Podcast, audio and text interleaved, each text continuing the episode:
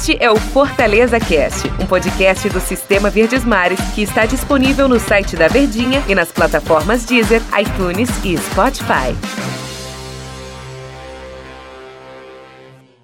Oi, pessoal, sejam bem-vindos. Mais uma edição, mais um episódio do Fortaleza Cast. Como a gente sempre comenta, todo dia nós estamos por aqui conversando, analisando, papeando, trazendo que é detalhes, as notícias, as informações do time do Fortaleza no nosso Fortaleza Cast. Esse é um espaço reservado para as notícias do Fortaleza, para o torcedor do Fortaleza. A gente tem a nossa programação na rádio, né? Bem extensa, por sinal, mas aqui nesse Fortaleza Cast, todos os dias a gente fala única e exclusivamente das coisas do Fortaleza. Estou outra vez muito bem acompanhado, eu sou o Antero Neto e estou com meu querido amigo Daniel Rocha. Oi, Daniel, tudo bem? Fala, Anterito, grande abraço, todo mundo que tá ligadinho com a gente. Sempre um prazer estarmos aqui aqui falando dos nossos clubes. Um abraço para em especial para a galera tricolor que está aqui no Fortaleza Cast nos ouvindo.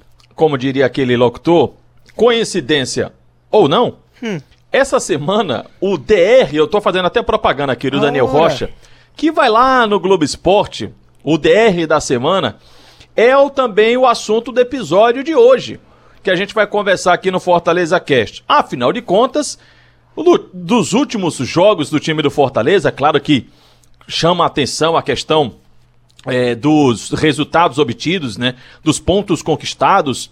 De seis pontos disputados, o Fortaleza conquistou quatro. Mas tem um cara que chamou a atenção. No primeiro jogo contra o Vasco, nem tanto pro bem assim, mas contra o Botafogo ele mudou a história do jogo e aí foi um destaque positivo e foi pro lado do bem. Tô me referindo ao Bergson, ao Berg Show. Primeiro, Daniel, um negócio surpreendente, né? O Beckson já igualou com a camisa do Fortaleza em seis jogos o mesmo número de gols que ele fez em 27 com a camisa do Ceará, se tratando de Série A de Campeonato Brasileiro. Aí eu faço aquela pergunta bem facinho para você. Faça. A que se deve isso? Por que, que o Beckson.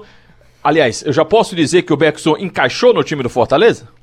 Pois é, cara. Muitas vezes uma mudança de ares já faz com que você consiga ter um desenvolver o seu trabalho de uma forma mais tranquila, né? Quando o Beckson sai do Ceará e vai para o Fortaleza, a pedido do Rogério Ceni, naturalmente, que na época era o técnico, é, eu, eu, eu sinceramente não conseguia ver muito onde é que o Beckson vai jogar ali. Primeiro porque o Rogério carecia muito dos velocistas, né? De jogadores de, de ponta que tivessem aquela qualidade na recomposição como ele adora, como ele sempre preza, e também de jogadas agudas, de partir para cima e quebrar linhas de marcação, o que não é o caso do Bexo. E como centroavante, como camisa 9, ele já tinha ali o WP9, o Wellington Paulista, que como você falou aí na abertura do podcast, realmente logo mais para quem está ouvindo cedo, né? Vai estar tá lá no Globo Esporte a respeito disso no DR da semana, porque é um como se fosse uma espécie de para você o que, que vale mais? É o momento? Você pegar um recorte mais recente ou uma o todo. o cara que entregou mais durante toda a história, que, que é mais jogador, mas é, o que pesa a favor do Wellington Paulista para mim nessa discussão é porque é, é, não é porque o Wellington tem uma carreira mais brilhante, é porque o Wellington nesse ano mesmo ele vinha jogando muito bem, até por uma ideia de mudança de postura do Rogério, mudar a cara do time, ele acabou perdendo espaço. Então o Beckson ele chega no Fortaleza sem muita expectativa é, é, meme, é brincadeira, é piada, então ele só tem a crescer. Digamos que o, o combustível dele era calar os críticos, inclusive e nós. Tudo que aqui, o Bergson né? fizesse ou faça na equipe do Fortaleza, porque a passagem dele pelo Ceará foi bem ruim. Então tudo que ele fizer no time do Fortaleza vai ser positivo, né?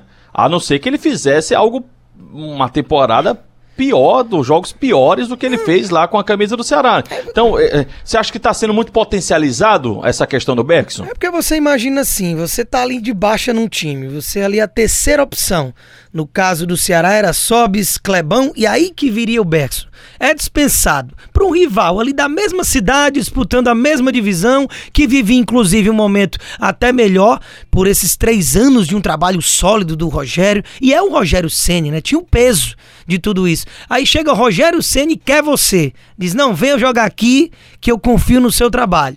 Cara, você não precisa de adaptação em cidade, é, mudar completamente seu estilo de vida. Provavelmente a casa, se bobear, tá morando no mesmo canto.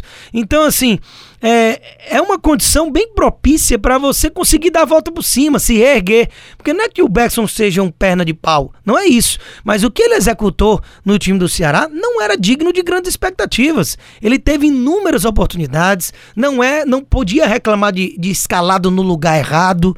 É, em diversas situações, Beckson entrou em campo e não correspondeu. Então no Fortaleza, quando a bola entra, meu amigo, já na estreia, é, para isso desenvolver um trabalho mais leve é meio caminho andado.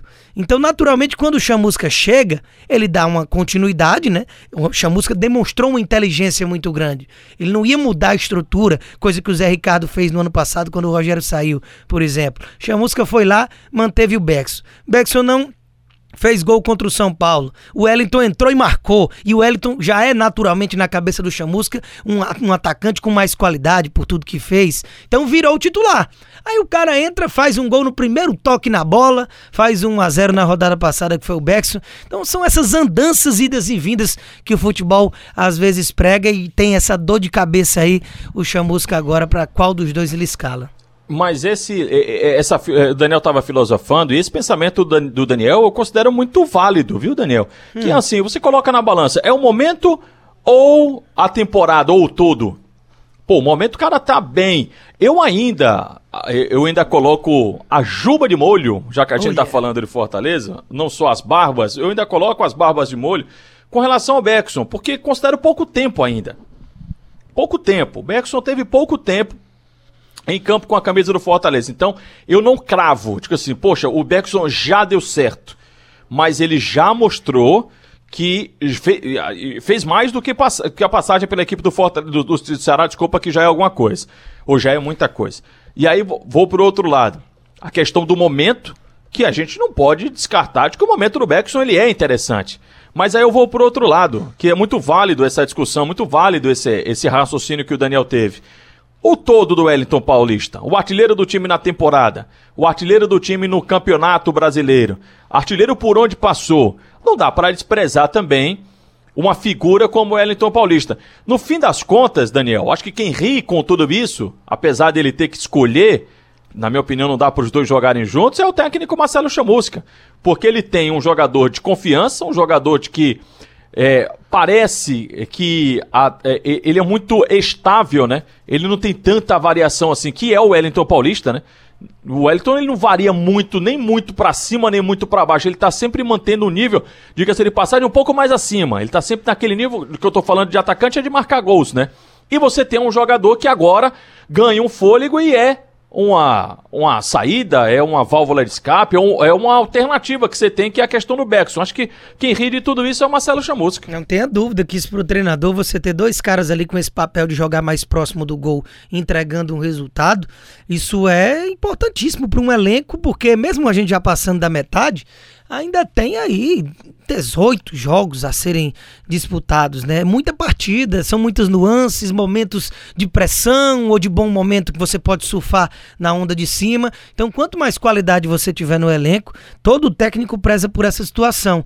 Eu só acho que, realmente, como você pontuou, ainda é muito cedo para estar tá colocando um certo endeusamento no Bexo. Só que, por outro lado, é, muitas vezes você precisa aproveitar esse bom momento.